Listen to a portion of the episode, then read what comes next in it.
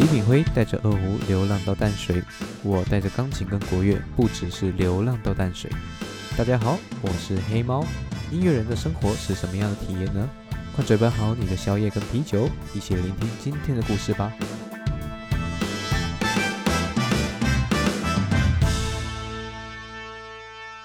哎，大家晚上好。礼拜一很难熬吧？辛苦啦。对啊，应该没有人跟你们讲一声辛苦了吧？先来表扬一下大家吧，谢谢你各位，不是谢谢你各位，恭喜你各位在礼拜一的时候还起得了床，没有赖在床上，你很努力认真的让自己度过了最忧郁的礼拜一，来给自己掌声鼓励一下。好了，现在大家应该都是舒服的躺在床上，好好的睡觉，对吧？你知道能一觉到天明，真的是非常舒服的一件事情。呀，那我曾经睡在一个，嗯，要怎么讲呢？它是一个舞台，它是也，它是非常有格调，又高级。又给外国客宾贵宾来看的一个舞台，我曾经睡在上面。哎，发生什么事呢？来，我来给大家讲一下哈。一切事情都要回到我在大学三年级的时候。嘿，放心好了，这次不是学校议题，学校议题我们下次会在那个会再拉出来慢慢讲。总之，我那个时候是在学习音乐制作的路上，我跟着我的师傅。一起制作了一些不一样的音乐，它其中有一个计划叫做“妙台湾”，不知道大家听过没有听过？有兴趣的伙伴可以去搜搜寻一下“妙台湾”关键字。诶，最有最有印象的吧，他就把国乐一些中国乐器跟电音做结合，还有唱出南无阿弥陀佛。嗯，这部分。这个是开端，这个是内容，哎，不是内容，这个是启发。那我现在就要讲这个故事怎么发生的。师傅个性蛮强的，他做的音乐其实蛮超乎现实的，又是一个很有才华的人。开始学习制作的时候，我就在旁边盯着他看，看着他一举一动。可惜当时什么都看不懂。什么效果器啊？还是这边要挂什么啊？或者是 automation？哎，所谓的就是自动操作一些内置的程式。讲真的，他的工作就好像是声音的工程师一样，非常的精致。虽然说我现在也还是做现在正在做的事情。好，结果呢？他有一天他就想要改，他就跟我说，他想要把飞的改成国乐电音版。问我有没有一些想法，但有之有碍于当时的技术真的没有这么纯熟，所以我就也没有多做其他的发表的意见。我只是跟他说啊，如果你有要特别的乐器，我可以帮你找找人来录。这样，总之这件事情持续了一个礼拜多两个礼拜吧。突然他跟我有讲说，有一天。他突然说：“哎哎，你过来看，你过来看。”我说：“干嘛？”他兴高采烈的直接找我去。他说：“哎，你听，你听，你听。”然后我想：“干嘛？你加了什么东西？”不不不，你不管，不管，你先听，你就先听好了。然后我听完，我听着当当下多傻眼。他就真的把那个一般大家念经的那个南无阿弥陀佛，大家应该很熟悉对吧？那我我就不唱给大家听了，毕竟半夜啊。他就真的直接加进去，我就说。干这样可以哦，我说可以啦，没问题啦。你看是不是很大？我说有点诡异呀。呃，我说不管了没关系嘛，啊，这样很好听啊，这样还不错啊。我说哦好，你高兴就好。其实当下回想起来，其实真的蛮强的。这大胆的创意之下，其实也做的还算不错。那基本上歌有了，他还跟我说，他还想拍成 MV。啊，那个时候工作室的伙伴其实蛮少人的，那就是我们大家几个人稍微制定制定了一下，跟开个会，那个时候刚好是我记得是准备要清明节的时候了，我们就刚好讨论说，那我们这首歌是不是比较适合拿来做在特别的清明节这个节日试试看？嗯，仔细这样想想，好像也不错。因为飞的不，因为翻成中文的话，就是就真的是迷走人间，确实就是我们当初的想法，其实就是在告诉大家说，大家的亲人在哪里。嗯，这一题其实我说还蛮不错的。大家如果对这首歌有兴趣，真的可以去查看看。一而再，再而三的一直讲啊，先不说其他的了。对于一个刚出社会的音乐人，也没有刚出社会，我那个时候只是大三。碰巧的是，我又有去帮忙学校老师合奏团的音乐会，大合奏的那种国乐大型音乐会，那我又要去帮忙。诶，晚上要去排练还是要干嘛的？总之就是要练乐就对了。碰巧好死不死，我们的导演给我定的时间是什么时候？排练，诶，先说好哦，我们就总共两天，我们就假假如那个十四、十五这样子，就两天。十四号是排练，诶，现在说的是国乐哦。十四号是排练，十五号是演出，两天合在一起演出，基本上应该没什么毛病，对不对？对，没错，没有毛病。那我们的导演呢，给我们制定一个计划，他说，因为要拍的。因为那个时候经费有限，那我们能申请的经费不多。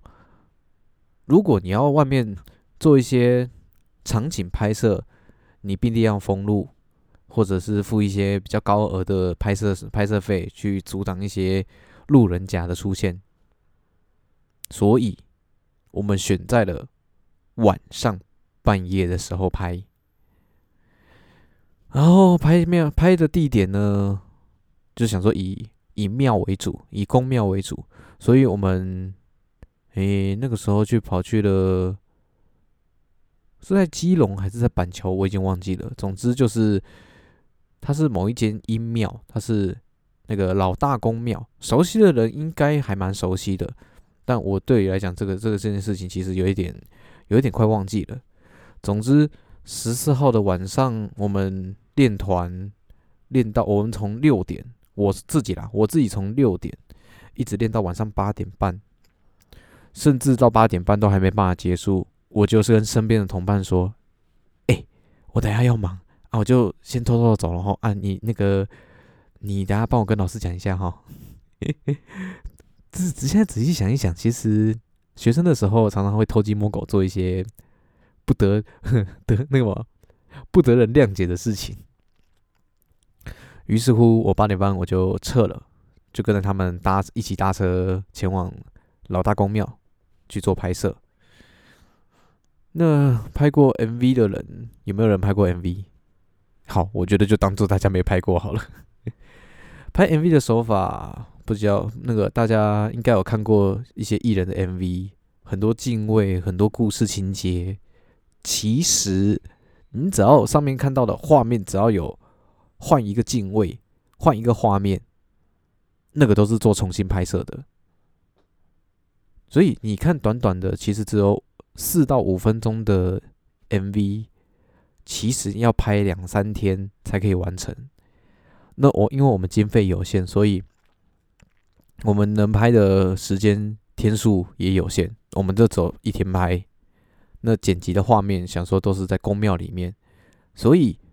同一首歌可能三到四分钟左右，我在现场我大概就播了不下上百回，因为我同一个同一个镜位，可能女主角要跟着唱，唱完之后导演发现，呃，呃，你那个笑容可不可以多一点啊？那个动作跟手的表情可不可以再多一点，再自然一点？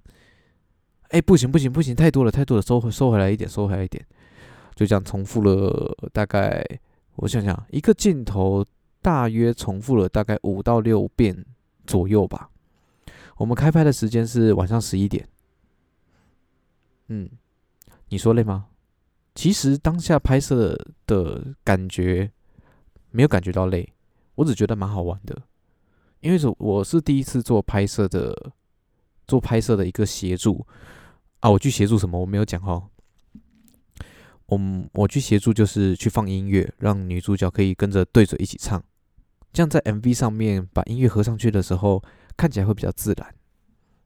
那，这边跟大家说个小秘密好了，有些有些 MV 里面，你可能看女主角头发飘逸的程度，还有落叶跟那个白纸在纷飞的速度会稍微慢一点，有点放慢的镜头。可是女主角唱歌的嘴型没有错。而且甚至还是跟着有跟着跟跟对歌词的，这个怎么拍呢？很简单，你先把音乐加快到某一个程度，准备两个版本的音乐，一个是正常版的速度，另外一个是加快版的速度。那加快版的速度，可能女主角就会唱的比较快一点。唱完回去再把这画面的速度。拉回原先正常的速，那拉回原先正常速度拍摄出来的那个那个速度，再把它拉慢。这次讲太多，对不起啊。然后把它拉慢之后，回放的效果，那个回那个缓慢的效果就会有出来，嘴型自然而然也都会出现。也就是说，你这首歌原先那个原先拉的多快，你的画面。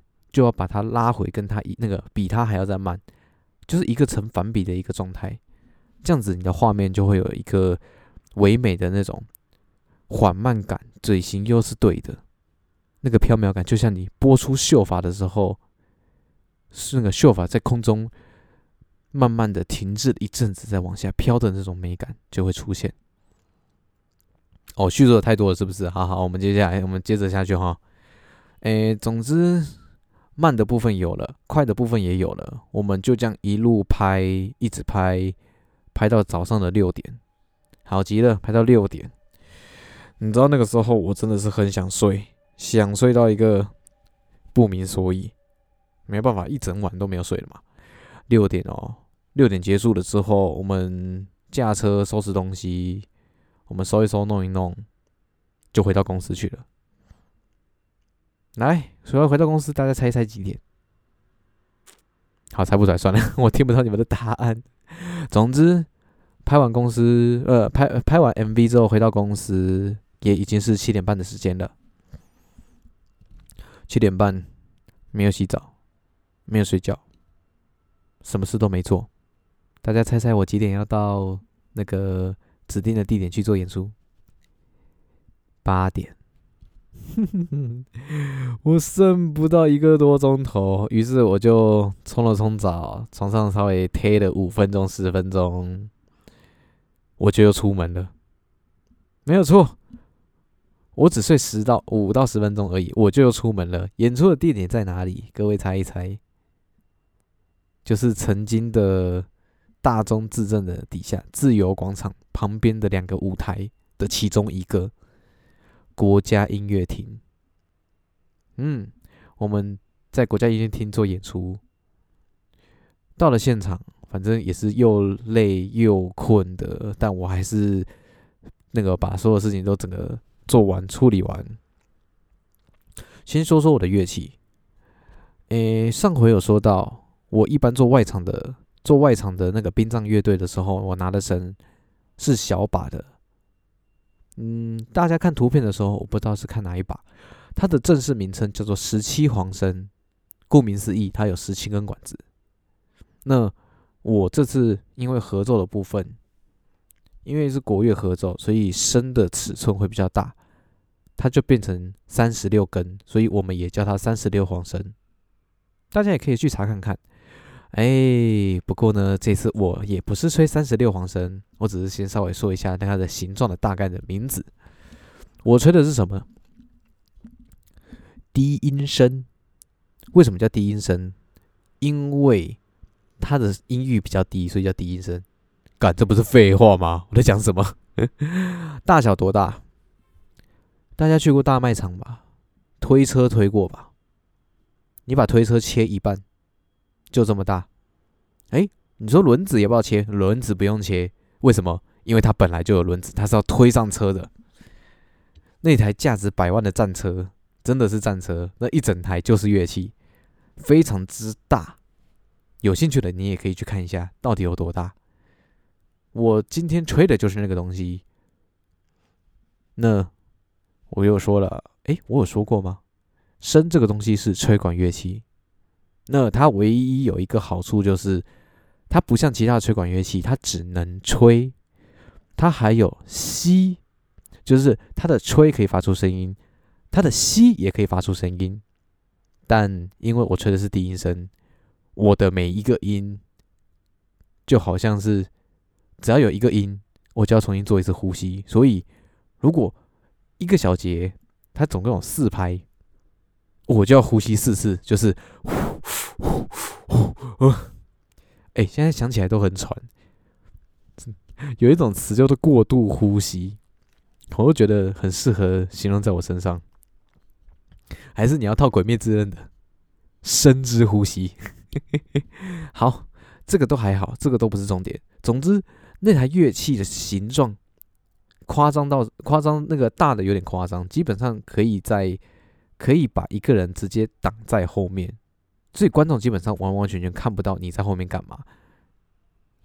你甚至拿着手机上国家音乐厅的舞台在那边演奏，在升的在升的上面，你在那边划手机都不会有人发现。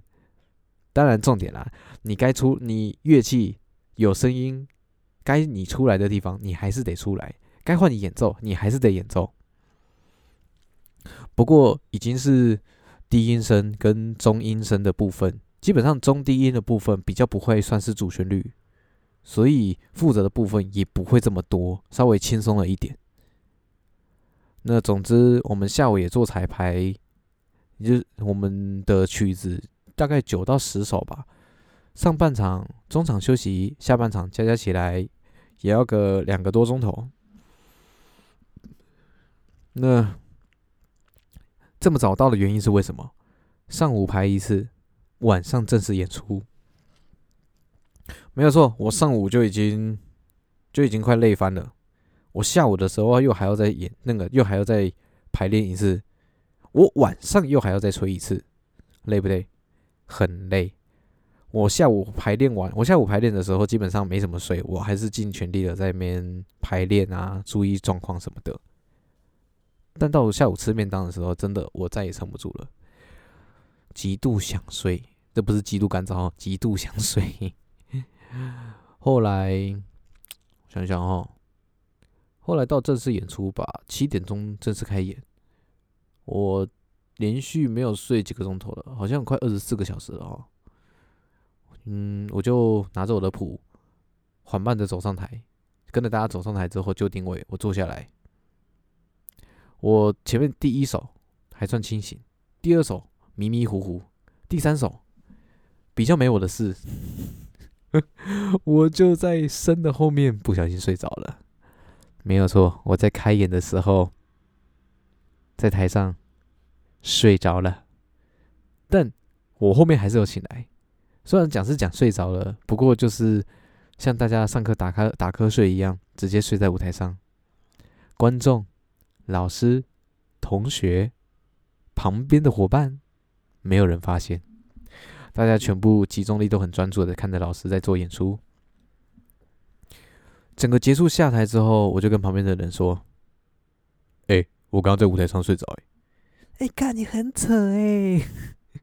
旁边的人就这样直接在那边讲说：“啊，没有办法啊，昨天一整晚都没睡啊，跑去拍 MV 啊。”说：“干，很酷哎！啊，什么歌？”我说：“那你之后再去看看就知道啦。”后来，我拖着疲惫的身子回到了工作室。我发现我一整天没睡，达到了三十六，基本上三十二吧，三十二个小时差不多。有史以来我撑过最久的一次。哦，累翻天！我回到家，哦，没有回到工作室之后，稍微冲个澡，洗一洗，床我都躺不上去，我就躺在沙发上，我就。迷迷糊糊、迷迷糊糊的，我就想说，赶快休息好了。殊不知，你其实累过头了。你要睡下去都很，你要睡下去都很困难。我的特别的经验，献给各位。没有了，还没有结束了，还没有结束。对对对，还有先对啊，哎哎，真的不夸张的，你拍 MV 什么的，你真的是为了艺术在倾尽一切。你隔天你你有没有事呢？你有事啊，没有办法啊。如果你都这样排出来了，你毕竟的你还是要对自己负责。即便你是在 国家音乐厅的舞台上面睡着了，你还是要把一整场的演出把它完成。我想在舞台上能睡着的人，大概只有我一个了吧，其他人应该不敢睡。好了，嗯，现在已然是半夜了吧，还要面对礼拜二早上上班的痛苦日子哈。这样讲会不会害各位又睡不着了？好了，那不打扰各位的睡眠了。各位有机会可以在你认为不应该睡但可以睡着的地方。完成你人生中的第一个成就。好了，今天的故事就到这边，那我们下回再见喽，各位晚安，拜拜。